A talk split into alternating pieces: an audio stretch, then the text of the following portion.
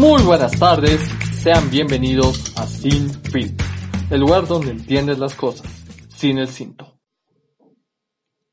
Este episodio yo lo quería enfocar acerca de todos los linchamientos que están habiendo hacia los partidos políticos y los movimientos sociales aquí en Bolivia, principalmente hacia los masistas.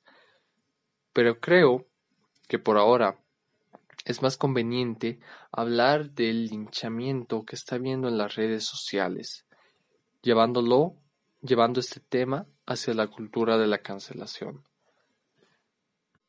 Pero este que no sea un contenido más entre muchos que simplemente critican y no llegan a nada útil para la vida diaria.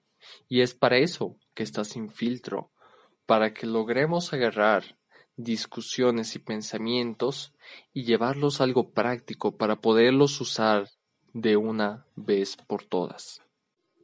Así que empecemos.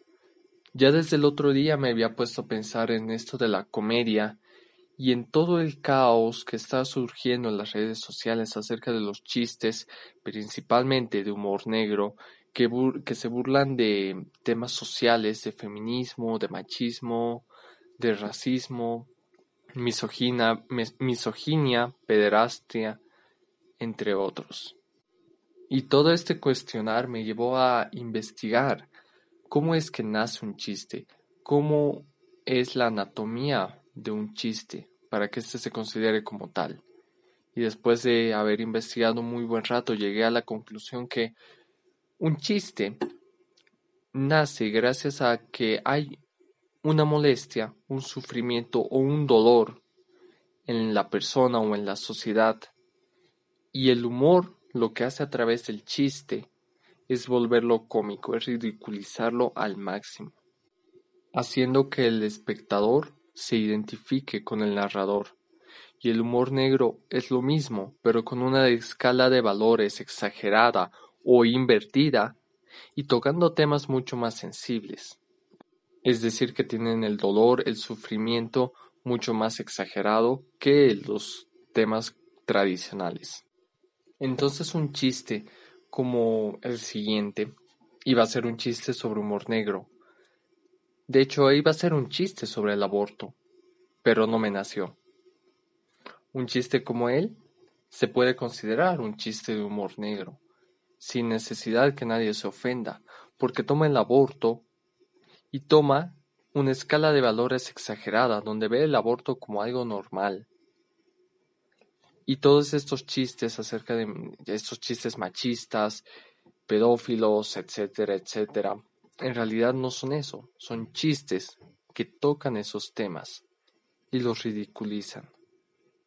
Pero ¿hasta qué punto todo esto puede afectar a la crianza y a la creación de una nueva sociedad mucho más pacífica y que por más que hagamos estos chistes, no tengamos esta conducta. Y es lo mismo que ocurre con la música, los videojuegos, las series y las películas.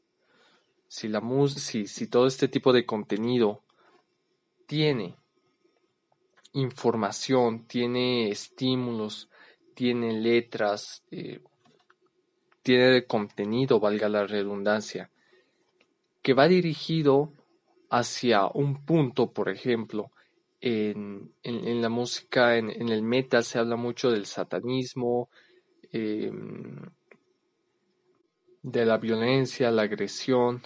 Claro, esto algunas bandas extremas lo tocan, no, no son todas, no generalicemos.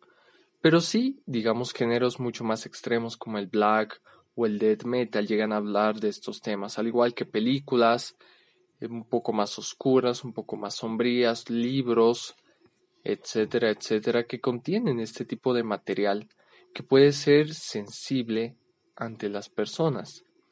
Pero la cosa no está en el material, la cosa no está en cancelar todo y tener a la sociedad en una burbuja de la cual no se pueda salir. La cosa está en saber apreciar todo este tipo de expresiones que nos hacen ver nuestra realidad desde un punto de vista diferente, que nos puede ayudar incluso a mejorarla todavía más. El truco está en tener la conciencia para identificar todos estos actos y por qué no son beneficiosos y productivos para una sociedad. Todo este tipo de contenido no se permite ver a menores de edad porque creemos que ellos no tienen el criterio suficiente, no para juzgar si es bueno o si es malo, sino para identificar cómo eso tiene influencia y afecto y, y cómo afecta a las demás personas, cómo ese tipo de comportamiento violento, machista, misógino puede afectar a las otras personas y puede llegar a dañarlas. La idea no es prohibir el contenido, porque al fin y al cabo las películas, series, la comedia, los chistes son arte, son entretenimiento, son formas de expresión que nos muestran otra cara de la realidad, tal vez la misma, pero desde otra perspectiva.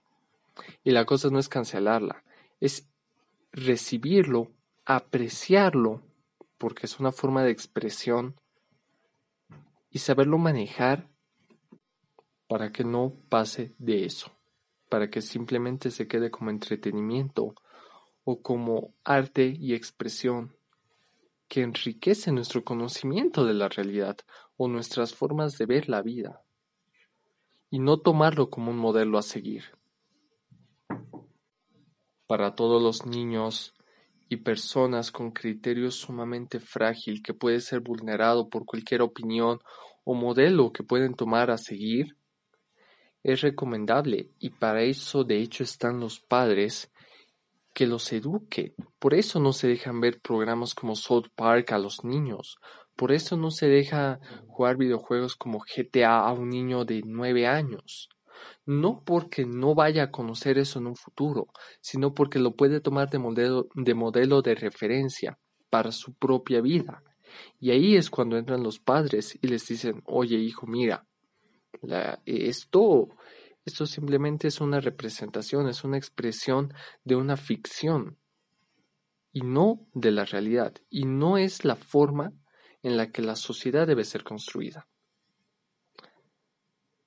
Entonces con esto yo acabo este podcast recordando que simplemente es eso. Tanto el humor como el entretenimiento son formas de expresar la realidad. Y por más cruel que te parezca el chiste, no te ofendas. Porque es eso, un chiste, nada más. Esto ha sido sin filtro. Hasta luego.